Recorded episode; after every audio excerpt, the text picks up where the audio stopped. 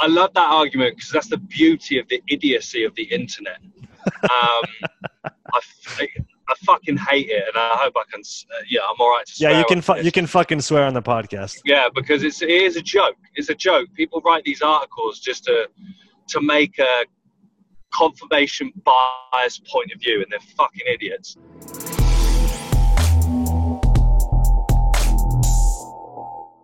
Welcome to the Upside Strength Podcast, your number one resource for all things fitness and performance in Switzerland. Today I'm chatting with Sam Portland, who's a strength and conditioning consultant based in London, England. Sam, thanks so much for coming on the show, man. Hey, I'm, I'm, I'm happy to be here, man. I'm happy to be here. So tell us a little bit about your background, how you came into the field, and what you've been up to for the last 10 years. Wow, yeah. So I'll make this short and sweet because, you know, this is the bit that usually everyone skips. So I'm. Uh, I've been working sort of at the kind of elite level for, like you said, the last ten years. Uh, started out growing, started growing in my career playing rugby. Broke my leg when I was 19. Um, dream was over to kind of make a living out of rugby, and then uh, decided, you know, to qualify as a personal trainer, and then and and then started coaching. Pretty much, I'd I'd originally coached a lot of rugby and my first uh, actual coaching experience was when I was 13 years old. I coached a whole rugby summer camp as an assistant coach. So, nice. Co- like I'd always been sort of coaching, and, and you know, the, the the more you learn, the more you grow, and you realize other experiences play a big part to where you were. To, to who you are and how you've got to where you are. And then uh, I ended up going back to university, did a human performance degree at Brunel in London, off the back of that, uh, accidentally ended up interning, or not interning, observing James Smith, the thinker, for a couple of weeks, which then uh, set me up for an in, uh, interview for an internship with, at London Wasps um, with Keir Wenham-Flatt, uh, who then became my boss for a little while. And then I worked my way up and had four years at Wasps. Um, mm. A majority of the time within the first team. I think within 18 months, I was in a first team role at, at Wasps. I was leading the sports science and rehab there. Um, then I resigned uh, in October 2015. I, I, walked from that job um, because there were just some things that I wasn't happy with in terms of the the leadership around and, and a, a few other bits and pieces.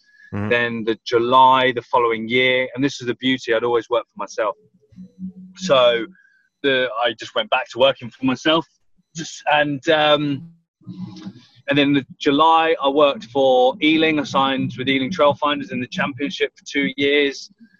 Re, signed for two and a, another two years. Six months into it, I got let go um, because uh, I challenged uh, player welfare, um, and you know I was trying to take care of some people, which that didn't go down too well. Um, and then from then in the October, I get a phone call. Uh, Alex Gray's coming back from the Atlanta Falcons and needs an S&C coach. So from the January to the March, then I um, I took him on. We've done the same again this year, and in in all that time, I, I picked up my coach mentorship programs, uh, all my education stuff, writing ebooks, manuals. I'm writing a book at the moment on my Speedgate golf. Mm. And all the paradigms around that. So that's that's pretty much as quickly as I can get through ten years for you.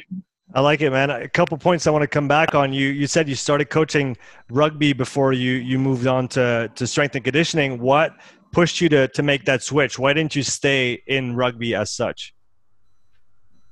Um, so basically, you know, I fell in love with S and C when I, when I I picked up a barbell when I was 17. There was an old player at my rug, my the rugby club I was at. He was an ex-England international. He took me under his wing when I was 17 to start lifting weights because they wanted me playing first team there. So, and from then I just fell in love with it. Uh, and then what really became broke down and, and understood that barrier is when I because I broke my leg and I had no rehab, so I ended up rehabbing my own broken leg.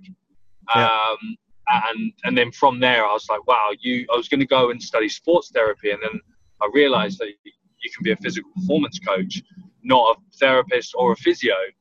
So I was like, well, yeah, let's go, let's get it, let's get after it, and and and then that was it. The rest is history. So you, you mentioned uh, James Smith as one of your influences coming up. Who have been your other yeah. major influences uh, coming up as an S&C coach? Uh, so yeah, James was huge for me really because I was really wet behind the ears when I first met him, and and uh, like funnily enough through Guadagno, he um, was coaching like ten minutes from my parents' house, um, and so he was massive, um, as you can as you can imagine. Yes. And, you know, big big influences. Definitely Verkhoshansky in terms of the the actual true application of physical preparation, and then you know, obviously having Keir as my first boss, um, you know, very influential in in my career. Um, you got the like Buddy, definitely Charlie Francis, Jonas Dodoo for speed, Dan Pfaff, um, and a lot of the coaches that their, their their world isn't about what they do. That's a huge thing for me, and you know, big reduction reductionist thinkers. Um, Jeff Moyer is a, is a really nice guy to go to. Mm. Will Wayland, powering through. You know, a lot of my peer group. Um, you know, I'm learning from everyone all the time all different things. Uh, but the big thing that stuck out for me, one of the most impressionable phrases that James Smith said to me, he said, when you can apply your coaching philosophy to a carpenter, you're actually on the right path.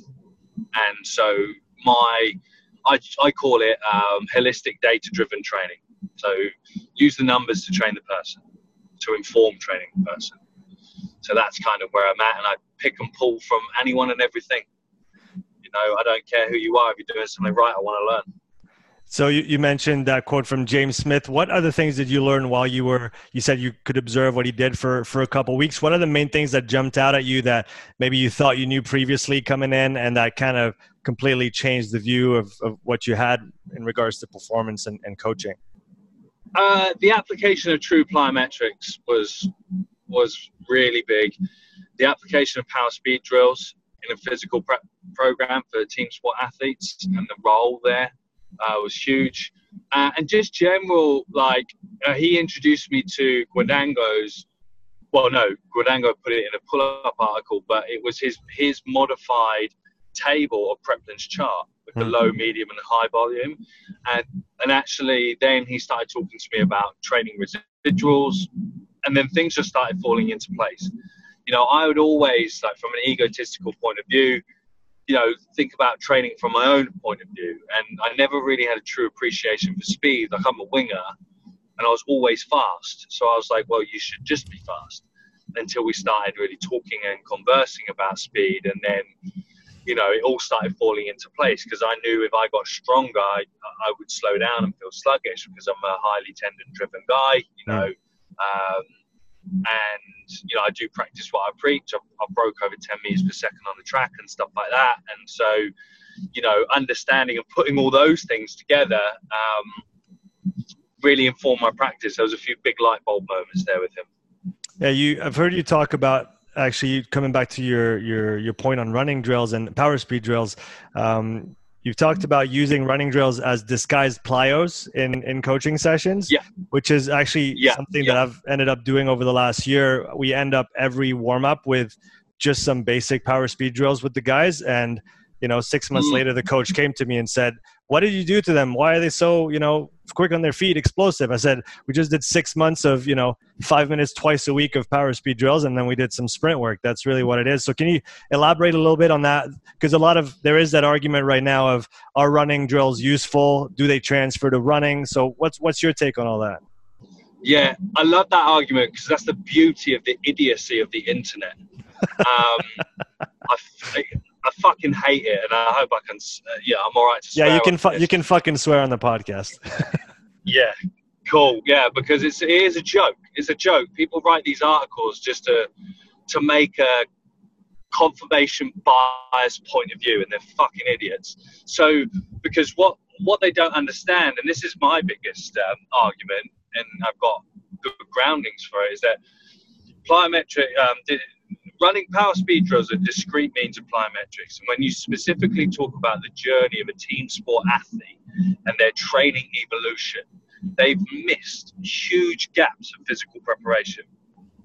Um, and by that I mean they're just GPP monsters. That's mm. all they are, mm. and they they they've never. But but also they're weight room GPP, so they're not even they've not even gone through specific plyometric tissue preparation. They've not gone through all these areas of, of you know ballistic tissue preparation, and so within that you you fail to realize the true potency because if any any strength and conditioning coach worth his, his weight understands the level of uh, dose effectiveness to training qualification so when you've got a group of rugby players that have that the only speed that they've done is running fast with someone blowing a whistle then you then the conversation needs to be brought back two to three chapters of that book because in order to prepare an athlete to run fast, you have to prepare the body to run fast. So the reason why the the, the plyometric um, effect of power speed drills is so important because it's creating general capacity to perform speed.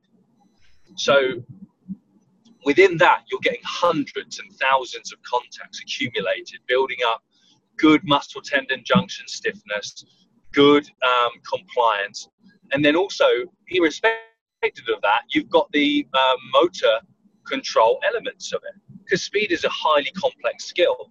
So within that, you're you're you're touching the rhythm, timing, uh, coordination, synchronization, tendon compliance, stretch reflex uh, activity, stretch shortening activity, Golgi tendon organ uh, uh firing rates, and so I, I, I think if you can argue that they're not useful, then you probably need to go back and understand like what you're trying to do for your athletes more more than anything. And I used my methodology, the one that I've developed, and I know know that it works because I know where I need to enter the conversation with my athletes. Power speed drills become their training drills until they become preparation drills, until they become recovery drills.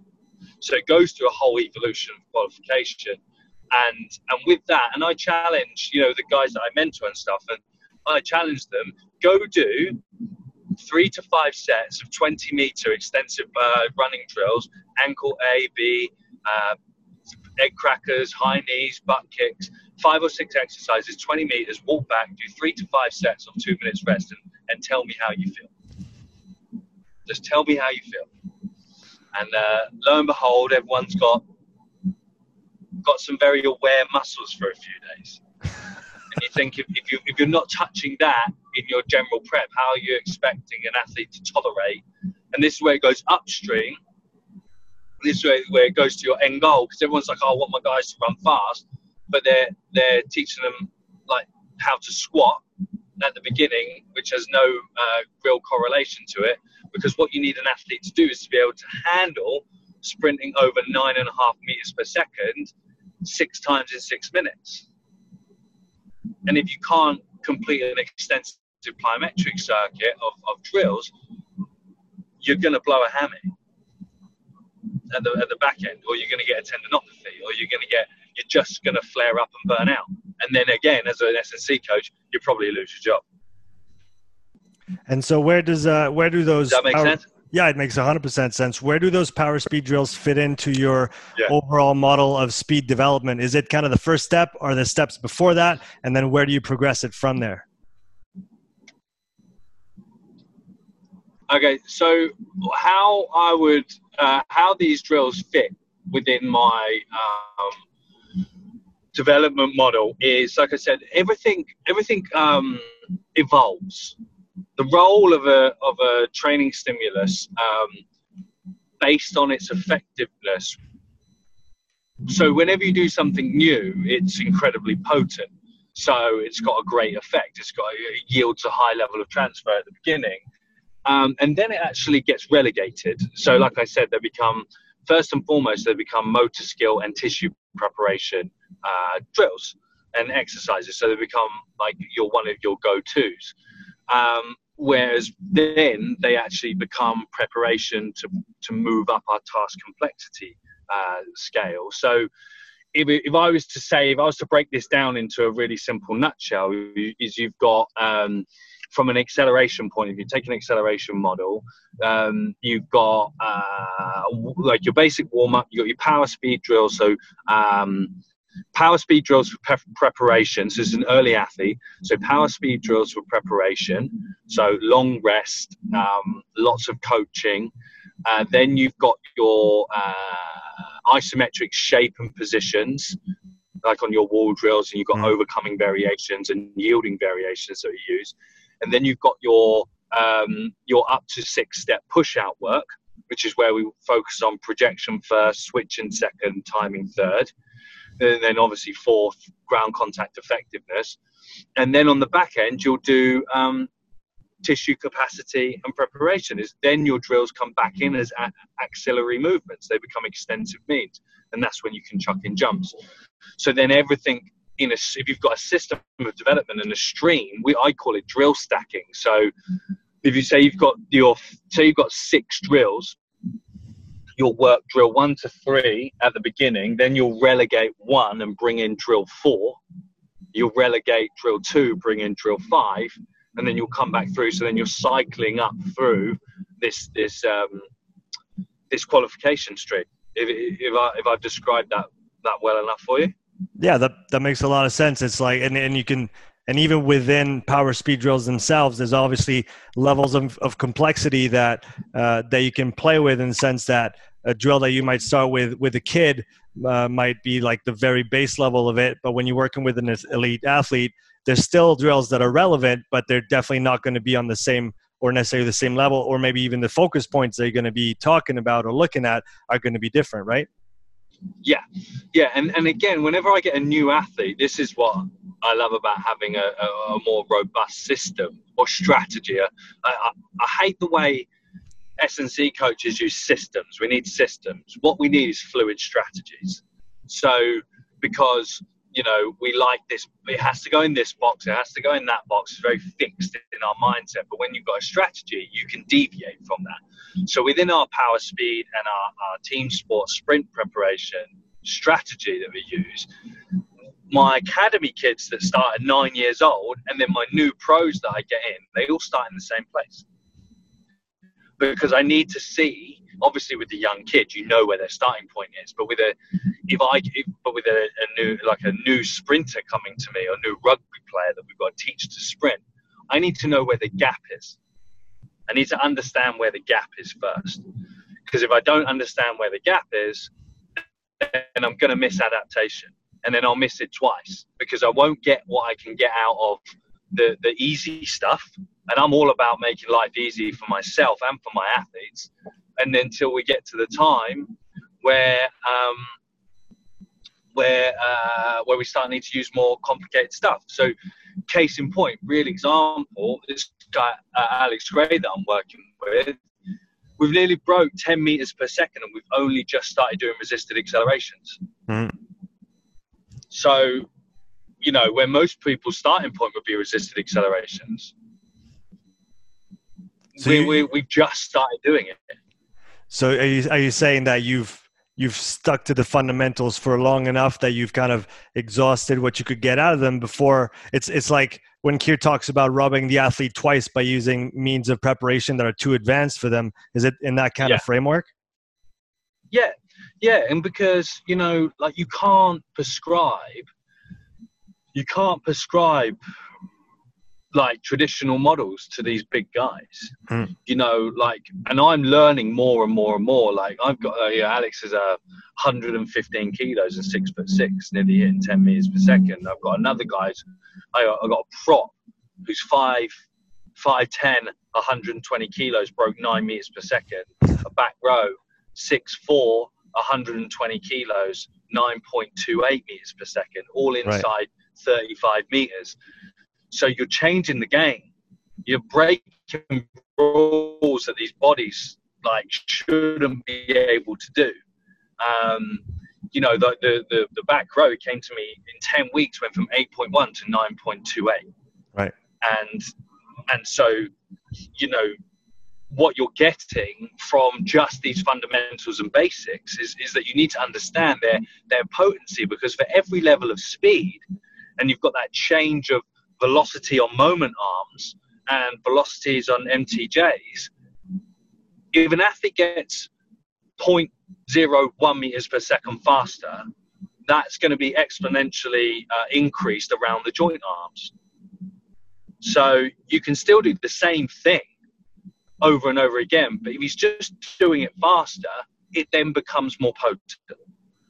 So you're using his own rate of development against him to make him better and in continually being better because you understand the effect of what's going on. Yeah, and that's why strategy trumps a system in, in that context of coaching speed for for those that maybe are not familiar with with the speed aspect of things as speed goes up it's like the weight going up on a bar and so the effect is going to be you know incrementally bigger and bigger and bigger so as he reach bigger as he reaches bigger speeds even with maybe quote unquote simple exercises the stimulus is still there to make him keep going faster yeah 100% 100%. Like the easy rule of thumb is like if someone's traveling at 10 meters per second, their legs are moving at 20. Right. Because it has to come back in front of them. yeah. You know, so, and then that's like, oh, okay, that, that kind of makes sense now. Like, that's why. and, you know, we got, I don't know if you've seen on my, my Instagram, but I mean, Alex did a, a floated heel double or treble hand yeah. supported split squat with 200 kilos. I saw that. And the one. bar flew off his back. and everyone's like, "What strength training program are you using?" I was like, "A bloody good speed one." you know, a sprint training program because you're not going to. This is, and that's the disconnect that you've got to keep teaching athletes all the time. Is that he got that that result that we find in the gym is because of the power speed work we've done on the track because yeah. he's moving and, and, and hitting loads much heavier on the track and he's just supporting them in the gym yeah, it's, it's for, for me the, the parallel is is uh, gymnasts when you when you look at yeah. what they do, you know, with their body weight, and then you put a barbell in their hand and they can fucking overhead press like body weight and a half without blinking an eye. Yeah. And you wonder why. Yeah. Right. Yeah. And it's yeah. the same same with the lower body because they're actually prepared for those forces and velocities, right? For people who don't know, ground contact time for elite sprinters, correct me if I'm wrong, it's four to five times body weight on each ground contact time and that's for the elite guys. It's around 100 milliseconds or below. Well, yeah. So though, yeah, five to seven during acceleration and up to 12 times at top end. Right. So it's like it's a monster and and like gym because i did gymnastics as a kid as well mm. and they're they're the masters of tissue preparation yeah because of you know a gymnastic conditioning circuit is unbelievable it's unlike yeah, it's tough. It's real tough, and and because they understand that you know you've got to, you've got to build that endurance into the body to tolerate the forces. And where the disconnect comes with the team sport athletes is they that they think that you need to find the force in the gym to tolerate the forces. You don't. You just need to prepare the body to handle the forces. And and so that's why we live in this world where three sets of five is is a go-to weight training regime for every exercise under the sun in the gym, and it's it's not athlete preparation. Yeah, just, I, it's rubbish. I, I, definitely want to come back to, to that point and the role that strength holds for you in the speed preparation. But I wanted to come back to something you said before. When you, you train kids that are said nine years old in the academy, all the way to yeah. you know pro players that are currently uh, enrolled with with pro teams what is your approach when you get someone on board whether it's a new kid or a new you know elite athlete? Do you have the same um, do you have the same approach? Is it kind of a whole part whole kind of coaching aspect? Is it more the drills first and then we run? How, how do you uh, come to those different i guess age groups and different levels and do you coach them differently or or similarly? Yeah so this is where this is uh, what's quite interesting is is obviously, you know, the, the young kids, um, and it's all about what leverage you can create. It's all about leverage. And so with the young kids, we give them uh, we give them a training program because they need leverage of ownership, and they're like, "Oh, I've got a gym program, And so, you know, the strategy there for them is that they actually have so much fun filling out their program, and they love it. They love it. Whereas conversely, with the with a top level guy, my they just need me to take care of that for them. That damage with them. Mm. and educating them to that like higher level. Um, but in terms of like a coaching strategy, um, my biggest thing is just bring them into the conversation. Bring anyone and everyone into the conversation because you know the way I work and, and I I'm very lucky is that I had to go and start making my own money coaching before I coached professionally, you know, quote unquote, in professional sport. Mm. Um, so I always treated all my players like they were paying me personally. Mm. And this is a, a, problem that a lot of coaches have because if someone, if you've got, if you're swearing at someone and, and they're paying you, they're not going to be paying you for much longer. and so you're, you're, or, or putting someone in fat club, they're not going to pay you for that. You know so it's about creating a relationship of understanding and the most important understanding and this is a huge gripe of mine where we forget what coaching is all about. Coaching is a coercive art form in, in which it combines teaching pedagogy where what you're trying to do is impart information to another person to allow them to adopt what you're trying to give them to then make them better. And that's what you're trying to do because if you don't do that, then they're never actually gonna gonna get there. And even with these young kids, you know, we talk I talk can't say a few things that I say to my, my lads, but you know, we talk to them exactly the same way. You know, one year old and ask him how he, he transforms. In the same way that you get a 28 year old professional athlete who's been in the game for eight, nine years, it's surprising how little someone asks him how he's feeling. You know it's so transferable. And and in terms of, of what will and this is again if you go further into like an implementation strategy i struggle with concepts of play um, whilst there needs to be play. Um, and playful activity 100% but that's what the game's for that's where you play your game, right? right. So, and in, and if you don't have enough time, you've got short short periods of time with these athletes. That's worse. An actual coach needs to come to the fore. You need to create a lot more frontal brain activity so they can process and take it away with them. So they come back next time, uh, have actually learned indirectly. So, whilst my kids in the summer we do we play a lot of games for warm up. Even with Alex, I play games with him for warm up um, because they're all about, for me, they're not about learning by doing, they're showing me what they've learned. And that's the difference, whether I can see whether the coaching that I've done is actually working. And we test and retest in these small controlled environments. But if someone says to me, I've got 20 minutes, I'm not going to waste my time playing chase I'm going to be I'm going to be dialing into detail with especially these these top guys that make their living, but then also with the young kids, I'm going to I'm going to give them education. I'm going to going to impart information to them, and it's just all about having the you know finding the right time to do so. Do you think there might as well be an element of depending on which level you play at and which development level the players are at the need for specific preparation versus you know let's say physical conditioning through a game of rugby or through a certain setting of of a, of a rugby game like a three on three or a five on five with certain constraints in the sense that could you just use that more for the kids? Because they'll get better through those games but then when you get to the higher levels maybe that's not enough anymore to uh, elicit adaptations that you're after yeah yeah no exactly. There is there is definitely that that argument and, and, and that relationship with it definitely. But you know and, and we can um we can counter that by saying that if the if a guy's wearing his international jersey for his team he's good enough at the game. You know the yeah. the the coaches need to allow that athlete then to just do what he does right. And get them ready for the right time. And and because that's all that matters. And uh, i had some experience working in track and field. Uh, I worked with a group for for a year.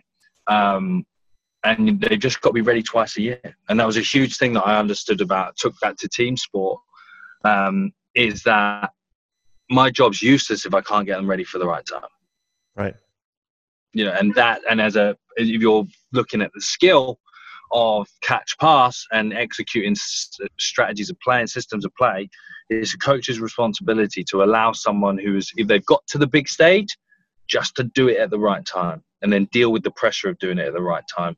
And again and then you take that from an snc point of view speed preparation. I need my athlete to be able to drop into a cut in a in a world cup final and nail it.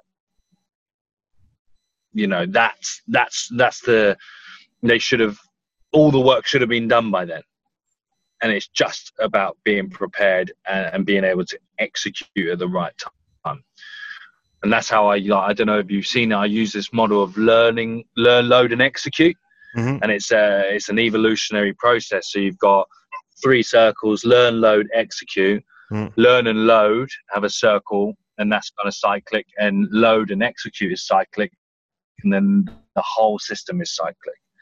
So you're learning something to then load the skill or load the physical capacity to then figure out how and test whether they can execute it. For example, with speed, first level of execution of a skill for me would be in acceleration, or I use the speed gate golf. Can they execute their uh, switch mechanics to run 10 meters in two seconds? Now, we both know it's very slow, but can they execute it because pressure's on? Mm. And then we scale up all these psychological paradigms with the physical paradigms.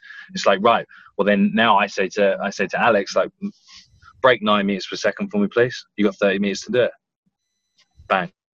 There you go. Job done. Uh, because they know how to do it. And that's that's coaching for me. What's the the role of strength in speed for you? We hear a lot of it does transfer at certain levels it doesn't transfer past a certain level. So how do you frame it in your overall model? So realistically what you're what you're trying what you what we're trying to do is understand um uh like angular kinematics really aren't we? So you know if you just look at the two look at a squat versus a uh, an acceleration, look at the two exercises. That'll tell you how much it transfers. but what does transfer is the uh, some of the, you I'll, I'll get the, I get this wrong every time. The either the inter intramuscular coordination, so the ability to fire motor units. That's mm. what transfers. Mm. Spinal stress. That's what transfers. You know, big loads, compressive forces through the spine. And I look at this as a really simple way. We lift weights so we can tolerate jumping, so we can jump, so we can tolerate sprinting. That's it. So the squat is is a GPP exercise for sprinting. Yeah, I yeah yeah, and and, and it was it's you know use it and get rid of it as quick as you can. Like I don't um well for most most of the part, like I don't back squat any of my guys. I don't back squat any of my guys. Uh, when I was at Ealing, I gave them the the option. I was like, "What lift do you want to do?" No, it's GPP. Like, what's your favorite lower body lift? Someone said trap bar. Someone said split squat. Someone said this. All right, do it. I ain't give a fuck. Do it you know, I need you. They're like, well, what's my 1RM? I don't give a fuck. I don't care what your 1RM is because it doesn't really matter. You know, I always joke that I only the two numbers I, I care about are um, sprint PBs and signing bonuses because that's all that matters. You know, do you know what I mean? Like, yeah and, and I, like I, I mess around. And the role that I'm in now, you know, I do work for myself, and I'm massively for the player. So I always call myself the Jerry Maguire of strength and conditioning. So that's why I like signing signing bonuses, and the S and C coach likes fast times, and and that's it. That's yeah. it. Uh, that's all you need. the your point on on strength makes a lot of sense from the the speed standpoint. Now, would would you still try and have a bit more influence on this strength development of say prop or a front rower that that might actually need a little bit more of that absolute strength in the game? Yeah, so you know, again, it's about where you're um, entering the conversation with the with a with an athlete. Mm-hmm. You know, where where are like where is their level? Where is their level? And ninety nine times out of a hundred, if you put a robust hip conditioning program to a team sport athlete, you'll transform them. Mm. Because the you know I've had I've had to rehab a lot of hernias. I've had my own I've had my own hernia. I had osteitis pubis, um, groin. I've had to rehab loads of groin issues. And the moment you start, because I talk about the hips, is you know the way I talk about it, it's the center of the universe of the body. The center of your mass sits in the cradle of your hips. So if you've got weak hips, you're not doing anything. You're wasting time and money all the time and so if you then if you if you can't connect your shoulder to your foot if you if you can't work those sling systems well enough then um then you're going to be you're going to be losing you know i i know i've seen uh, a prop who's the strongest in the gym couldn't move on the field hmm. taught him how to pulley taught him how to pulley walk and i shit you not taught him how to pulley walk and he became a better scrummager what do you attribute that just to? unbelievable. Um, just being able to coordinate, like just that next level of just sophistication of his body. Uh, and this guy was a professional rugby player. He was at the big stage. Um, and and this is the problem that we we get. You know, everyone's like, my guys aren't rugby aren't athletes; they're rugby players. Oh, come on, mate. Like, shut your fucking mouth. They they are athletes and they play rugby. Like, what are we trying to achieve? Because you see it on the internet. Like, for me, my mission, a prop that busts a line and, and, and is fast should not be abnormal. Shouldn't be abnormal. Everything looks like it's, he's fucking Santa Claus, but he's just an he's a good athletic rugby player. You know, long are the days of you know props that just scrummage. Yes, you still need scrummaging experts, uh, like your tight head, it's a cornerstone of your whole rugby team. However, can we just make him run a bit better? Can we, you know, because if he can, this is again like if this athlete can then actually coordinate and synchronize his, his limbs better, then we can expose him to acceleration as a power development tool. Like I was out with Justin Kavanagh in um, in Washington. I don't know if you know Coach Cav. You know Justin uh, Kavanagh by, by, name. Yeah, so he's done some work. Like he works with some top guys. He's he's worked with like Yohan Blake and stuff like that. And mm. and he had one of his soccer guys in. Excuse me. And um, they did block starts. They did block starts with his soccer guys. And I and I thought about it, and I was like, "Fuck, that's so clever. That's so clever."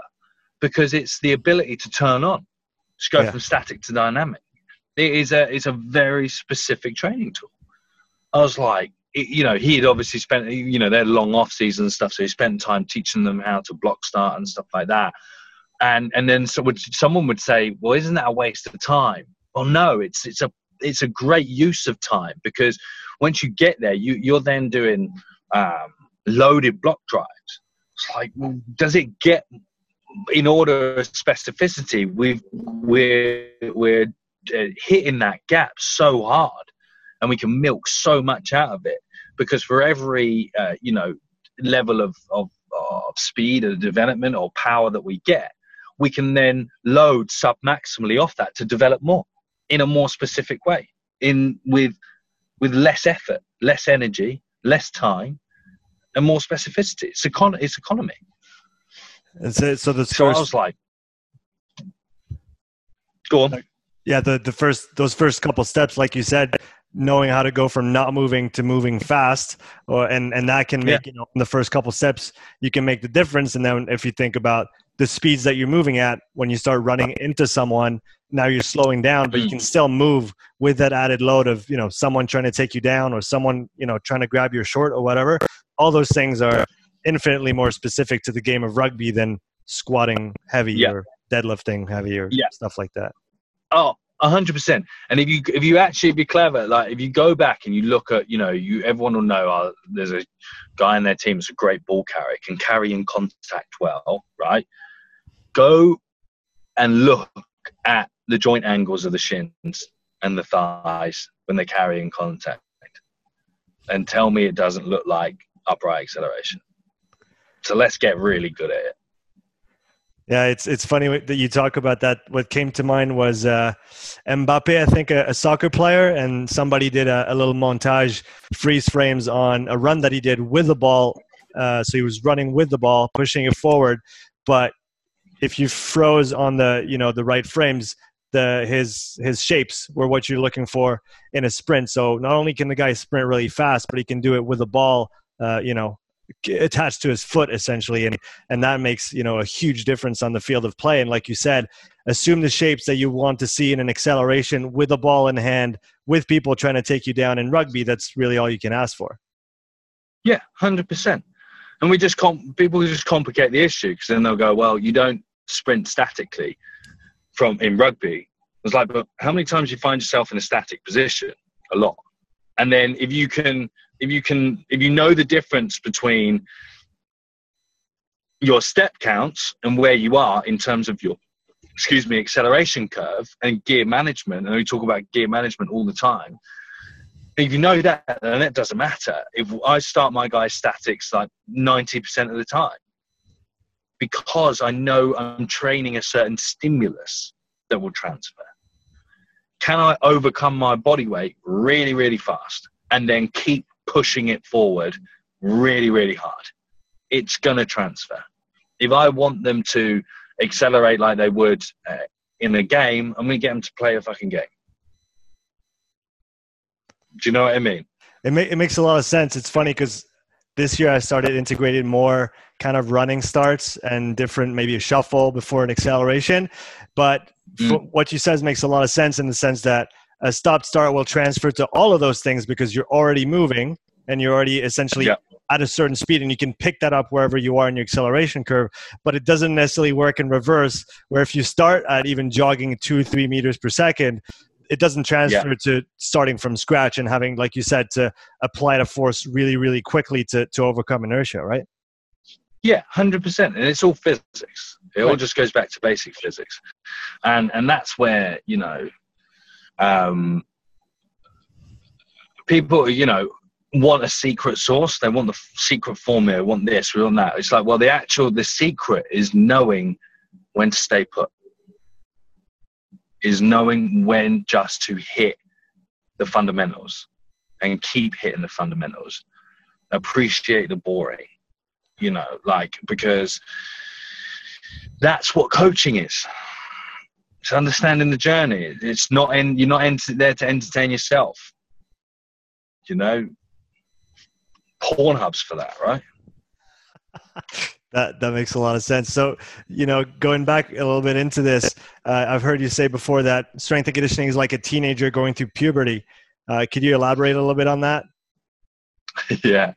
So, you know, because we're because it's such a young industry, you know, and I've, I, I, mean, I've not been in it for long enough. It's such a young field; it's still really finding its way. Um, and you've got there's this gap.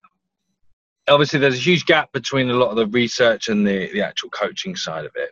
But then also, it's like human beings, we're we're just not evolved to it so it is like a kid going through puberty because ju- you're just getting a fucking hard on for everything all the time. You know, it's like this new thing, this new thing, that new thing. It's like, you know, when you, it's like when you're 13 years old and a girl walks past you with nice, nice perfume, like you've got to sit down for three hours. That is literally like what strength and conditioning i as an analogy to me at the moment it is it's like there's just everyone's looking for this and you know fancy sells doesn't it? You know and, and that's what that's what everyone's looking for. And we've just not realized well first and foremost we don't get paid enough to care as much as we do. Um, and and then also we we're not good enough to to think we're as good as we are. Um, and people may not like like me saying that, but you know it, it's true. It's true because at the end of the day, you know I love what I do, and but at the end the end of the day, I'm working with international athletes, and they're going to be there anyway with with or without me you know what i give them as a coach is very you know they do get the results and, and yeah that's fine. But you know we're the backseat driver in the program. Sometimes we're in the fucking boot. Uh, and our our ego and our our own need for self-importance clouds that all the time. Uh, because we just want to stick bands on something. Or we just want to you know do you know what i mean? We just want to find this new tool and and whatever do you know what i mean like that's that's that's kind of how i see it and uh, you know your listeners may not like that but the best the i started doing my best work when i stopped giving a shit about it and i just started coaching uh, and the rest falls into place like you know, a couple of my guys like, oh, I don't want to do that. All right, fine, don't. Doesn't matter. We'll find another way. Because at the end of the day, it doesn't really matter. I, I need my guys and even my kids and everything just to first and foremost enjoy themselves, but at the same time not think that I'm taking it all too seriously. I respect them and take it seriously enough. Um, but God, like, we're not saving the world, and we're definitely not changing the world. yeah, put, putting us back into our place a little bit here. You talked about egos. Um, what for you is yeah. the, what's the relationship for you? And you've from what you said in your in your short bio, you you've been through a few experiences of such. What is the impact of the politics and the egos going on around staff? Uh, staff members in different teams, regardless of the level. What's the impact of that on sports performance as a whole? How far are we from the actual potential that is maybe available if all things were run in a way that is optimal? Oh, we're so far off, mate. We are way off. Um, and and and the problem is is that coaches don't do enough work on themselves and as people we don't do enough work on ourselves to then understand we there's you know there's people that are that walk around there there you've got very conscious thinkers you've got very conscious people and you've got very unconscious people. And there aren't enough conscious thinkers eh, because if there if there were it would be a lot easier. Um, because ego ego get you it'll get you down. And and this is why you know I, I resigned from my dream job and I got fired from a job because my personal standards were higher um, and and within that I learned a lot about where the profession is. Because you know Guadagno he says like we're not actually that far from a chromosome point of view of chimps throwing shit at a wall you know? And, and if you you can see people do that in their in their verbal dialogue. Whether they're, they're not throwing poo, but, but yeah, they might as well be. And because everyone needs to validate themselves all the time, you know, and they're fighting over training minutes and, you know, like how much is enough? Who knows? But, you know, we live in this world where just because we have time, we have to fill it. And and and where we where we are as a and what I'm excited about going into my next project is that I'm going to do things incredibly differently, um, and you know, I've been very outspoken about a lot of my views, and I'm actually putting myself on the line and going back in to try and change it. Um, I got nothing to lose, but we, as an industry, we, like I said, we need to let go of what we think we know, let go of what we do know, and just exist in what we see and how we work with other people and how we just navigate it if that makes sense. Because that's where the, that's where the, the, the journey's done. That's where the that's where the money is. Like if you go back and, and this is where oh like another part like don't get me on stoicism and in the modern world and like that's an, another s and c thing. It's like we've got to be stoic. No you fucking idiot you don't. Like you've got to be you've got to self-optimize as a human being and you can't like all these famous stoics stoic people had a hard life. You've got an easy life. It's really easy you know? Um, so we we kind of get we do this huge disconnect in what we think we do versus what we actually do versus how we go about business. And then also the most important if there's any coach out there that's actually had coach burnout i've had it two or three times we fail to take care of ourselves. We fail to take care of ourselves. And if we don't 100% like optimize ourselves as a as someone who's trying to help someone else then if you're running on 60% then you're not even going to be able to give that 60% to someone else for that that limited time I know that that's bounced around. That's how my head works, but that bounced around a lot. But that's kind of how the ego will, will, will fuck us basically. No, that, that makes a lot of sense, man. So, from your point of view, and, and moving kind of a little bit deeper into that conversation, how do you, from a more of an organization standpoint, uh, rather than just the S&C coach, how do you create an environment that's conducive to performance and for you know for the bettering of the athletes themselves? Because at the end of the day, that's our job is to make them better. It's not about us. So, how do we create that at a at an organizational level? All right. The, so the key question that um, so I'm massive into well-being and optimization. Like I uh, I do loads of my own personal work. I've got like a therapist and stuff, a performance coach, see twice a week. And the one question that always comes up, which is like the key question, it's like, in a perfect world, what would it look like? And then you just let someone talk. In a perfect world, what would it look like? Because then you understand, and then this is the thing as well. Um, if you let someone speak for long enough, they'll they'll reveal their true intentions.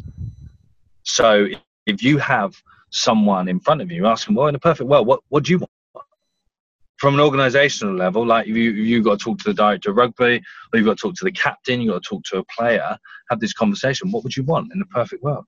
What does this mean to you? And then all of a sudden, you'll start having a conversation. You'll start having meaningful practice. You'll start, you know, everyone talks about relationships. You know, relationships are really important in professional sport, in team sport, but yet we have Fat Club. Yet we still punish people with fitness. That is not a level playing field. You know, the guy that plays the game is more important than the guy that's telling them or trying to get them to play the game better. We lose sight of that as an organizational point of view. The guy that's on the field is the most important. The guy off the field with a clipboard and a whistle that's pissing everyone else off is a dickhead and needs to know that you are actually down regulating this environment to the point of which you create resentment and people don't want to go to work and and also you got to understand the story and the fairy tale of these people i'm a big believer in stories and you know you grow up you grow up you want to play for england. You grow up you want to be a professional athlete. You want to you want the accolades. You want you want all of those things. And then you get there and you've got some some guy just breathing down your neck telling you what to do all the time. And and then that's not going to allow you to be good. That's not going to allow you to have a, a, constructive, healthy relationship. You know, I say to, you know, even with with with Alex and all my athletes, as a, if I'm getting it wrong, call me out, tell me this is this is not right. This is not right. We're not doing this. Is not right.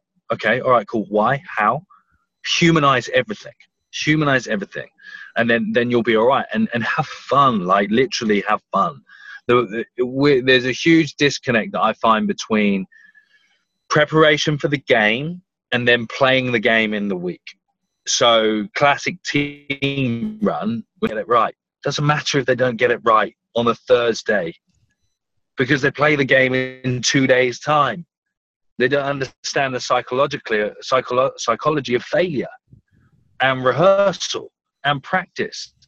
And because if and scoring it like this is the thing in team runs and, and as well is like you know, allowing them to score the try is it doesn't work. It doesn't work. You know, like you're you're you're not going to get to your end goal, which is success and the the success of a team. It, I'm reading a great book actually where uh, by Robin Sharma called "The Saint, the Surfer, and the CEO," and he makes a really good point about the the um, how everything in this world is um, a product of energy and a product of energy. And third law will dictate equal and opposite reactions. Mm. So apply that into team sport preparation that within the week you need to find enough failures so you can create success whereas we're so scared of getting it wrong that we always have to create an artificial environment to get it right well you know when it's right? But how do you how do you navigate when it's wrong? So from an organizational point of view you need to be looking in to your people and the guys that you work with um, and say in a perfect world what does what does being a rugby player look like to you? In a perfect world what does a coach look like to you? How do we get you there?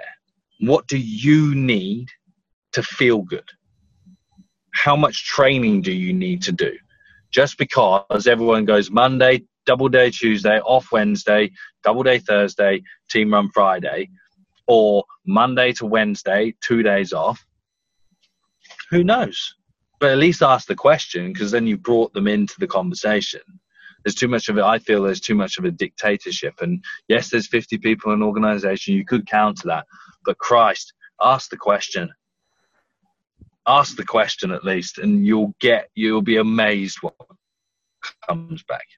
Does that, does that kind of go in the in the same direction as the concept that James talks in his latest book, where he talks about how they debrief after you know special operations, special forces when they go out after that afterwards they sit down, debrief, and everybody's allowed to say their piece regardless of their rank within the organization. They can say, "Hey, you fucked up on this," eh, in a in a totally kind of objective or not. It is subjective, but at the end of the day, it's a an ego-less kind of environment where everybody can say their piece. Even the water guy can come in and actually say what he thinks. Is that what it looks like for you yeah. in, in the grand scheme of things?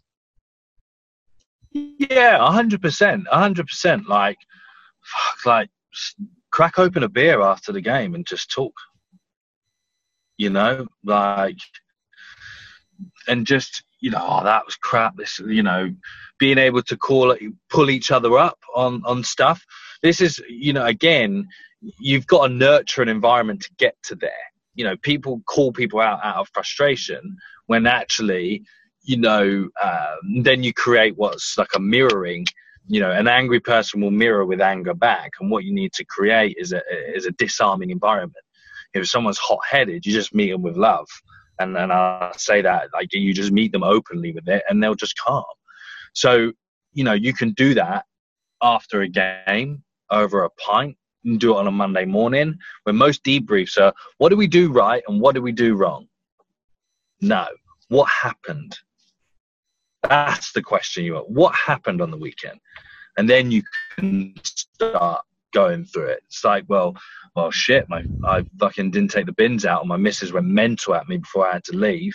So I was thinking about her in the car, and she calls me, telling me off. Like, do you know what I mean? Then it all, then the whole bigger picture because people that play sport are, are not just robots that fit into an environment; they have lives. Uh, and then that's how you that's how you debrief. That's you bring it all together. You bring the whole thing together, and if you've got big groups, you can create micro groups. And you know within that and then they have an open forum to say whatever they want. It's you create a safe place to and you remove all fear of expressing your opinion. Because what a lot of people will do and we talked about it before it's like you've got to worry what they say on a fucking podcast for crying out loud for in protection of their job. Imagine if you if you say that the head coach like you know you put this strategy in place for us to play and i just don't think it worked. Well how do you know? Well we actually lost.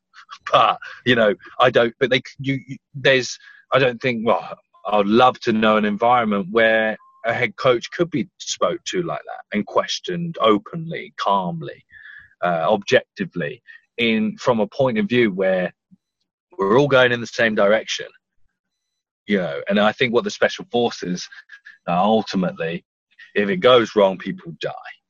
In rugby or in team sports the problem that it creates is that people think it's life or death. It's just a game. Yeah and and it, going back it's to just a point, game and you get to go. Yeah you're saying sorry. No i just say it's just a game and you get to go home after it Right. And it, hence your, your comment before about trying to humanize the organization, making it about every single person and human within the organization with everything, all the baggage that you bring as a person. You're not a robot. You have emotions. You have good days. You have bad Yeah. days. And if we can be open about this, then it'll probably be better for, for everybody. Yeah, hundred percent, hundred percent. And like I say, I'm I'm massive into the personal development stuff as well. And like a staggering statistic is, I don't want to go too dark on it, but like seventy five percent of all suicides are men. You wonder why? Hmm. You wonder why, and then you think about these team sport environments that we live in. Fuck, you can't even tell people you're tired. Do you know what I mean? Let alone you're having a bad day. Now, I used to, when I was at Ealing, I did it with my weights group. I would talk to the lads in the morning. Like, morning, guys. Hey, always say good morning, smile on your face. How you doing? Yeah, I'm doing all right. And then one day I was having a bad day, and I was like, lads, I'm, I'm fucked here. I'm really tired. I'm really, I had a shit night's sleep. I don't feel great. Um, and I remember I had a girlfriend at the time, and we had had a massive bust up. It was a fucking massive bust up with my missus. And um, so basically, I went out and got too drunk on the weekend. I remember this so clear. And I'd gone in on the Monday, and it was like the install day, and I had my group of players. And then we just ended up talking about it whilst we were doing the weight session. And then it was awesome. It was like, because you humanize the environment. And this is where, like, I'm a big believer is I don't just say these things as ideas, I've done them. I've tested them. I've done them. And, uh, and then a couple of days later, you got the lads going, oh, did you sort things out with your girlfriend? Are you all right? How's it all going? And then that's when you've made the breakthrough because they actually know that you have a life. They have a life. You respect that. And, you know, that's, I think that's the, that's the missing ingredient of, of coaching at the elite level. It's not, um, it's not a five man line out or, or a restart strategy. It's, it's, it's all the soft stuff. It's all the, the soft stuff, which is actually really the hard stuff. the stuff yeah that that really kind of matters and and makes a difference in the end what currently maybe on if we if we don't count the points that you mentioned so far in the interview what currently fascinates you in the strength and conditioning field Oh God. Um, basically, I'm just trying to figure out how to do less all the time. Pretty much, I'm I'm really trying to figure out how to do less, um, and and like, you know, because it's it's economics. You know, I, if I'm trying to prepare an athlete, like the less time they're with me, the better the less time they're with me, the better. And there's a there's a story where um, it's kind of like a modern day fable, but the in central Minnesota is where FedEx headquarters is, I believe, right? Yeah. And one day over Christmas, the conveyor belt system broke. Conveyor belt system broke, and they couldn't get the packages out over Christmas. So they called up an engineer who was on Christmas holiday, and he came in and he opened up this box and he one quarter inch of, of the screw. It all started working again. Yeah. Went into the office to write the invoice. Ten thousand dollars. The guy was like, "What?" He's like, "Can you can you item can you itemize that invoice for me?" He was like, "Yeah, give me a piece of paper." One quarter inch turn on the screw, one dollar. Knowing which screw to turn, nine thousand nine hundred ninety nine dollars. So for me, that that that's what fascinates me about it because I'm gonna I'm gonna be able to create more by knowing the least amount of stuff we need to do. It, it, it reminds me. It reminds me of uh, Dan Pfaff talking about finding the poison in what you see when somebody's sprinting and finding the one root cause Yeah. of all the problems. Not trying to say, oh, you know, his knee doesn't go high enough uh, on his stride, so you need to, you know, his hip flexor is too weak. Actually, looking at it holistically and finding the one I guess quarter screw quarter quarter turn of a screw that's actually going to fix everything and get you to the next level without having to spend massive amounts of energy and time doing things left and right in isolation that might in the end not even be the the actual problem. Yeah, it's a massive process of elimination. Like, Mm. I have no problem telling people that I don't want to be in the gym. I don't want my athletes working hard. I don't. Like, eh, you know, and it, it's all all this all the uh, stereotypical things that you expect of a strength and conditioning coach. Just flip them on their head because that's what we should be. That's what we should be. Um, and you know, like I want my guys to bounce into fresh. That's it. I don't need them to be tired. You know, that's really easy to do. It's really easy to do. I want to get them better. Right. Sam, it's been a pleasure having you on, man. I want you to talk just for a minute about the coaching mentorship program that you're running right now and that you're opening up. So, could you tell us a little bit more about that? Yeah, yeah. Um, no, I appreciate that. The yeah. So basically, over the last, I've had interns and stuff that over the last uh, my coaching career, um, and and the more and more uh, I started talking about my own personal experiences, and when I started moving into all the education and seminar stuff, um, I got a lot of questions, and coaches would ask me all these questions, and and not just about physical preparation but mental preparation. Um, and you know i'm very open about my experiences and stuff uh, because so so what i decided to do rather than helping individuals is to put a mentorship program together which is an initial three month intensive mentorship program of which you they get um, 12 lectures over 12 weeks and they get 12 phone calls with me a group phone calls. There's tasks and there's homework and there's like this whole accountability system within it. And the, when I I did that, when I did my first sort of, I don't publicly advertise it too much, just because I'm a big believer in you seek out what you find. And so you know, I put a couple of messages out, small on Instagram, and then all of a sudden these people popped up, and then I spoke to them on the phone and. And I I asked the question, like, in a perfect world, what does it look like for you? and and and it's amazing what comes up because when these coaches start talking these men start talking about these things that, that they want to achieve and and how they want to how they create such a disconnect between a, being a coach and being a bloke or being a person.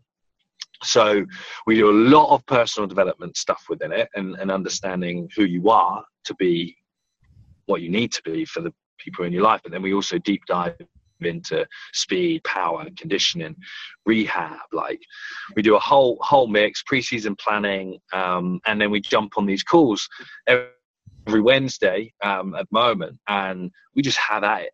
We just have at it. We have this open forum where guys are just ripping loose um, and uh, and and chucking in. And so it's been one of the most enriching experiences of me as a coach, being able to help these guys guys get there because I mean some of the stories that have uh, these guys have been doing is like is just so cool. It's just so so good, uh, and they um, what they do is they make you realize, and they make everyone makes each other realize that being a coach is not about what you know; it's about who you are, and it, that's a huge gap, and that's something that I'm I'm trying to help and address uh, people. So, if people want to know when that is coming out, reopening for for sign up.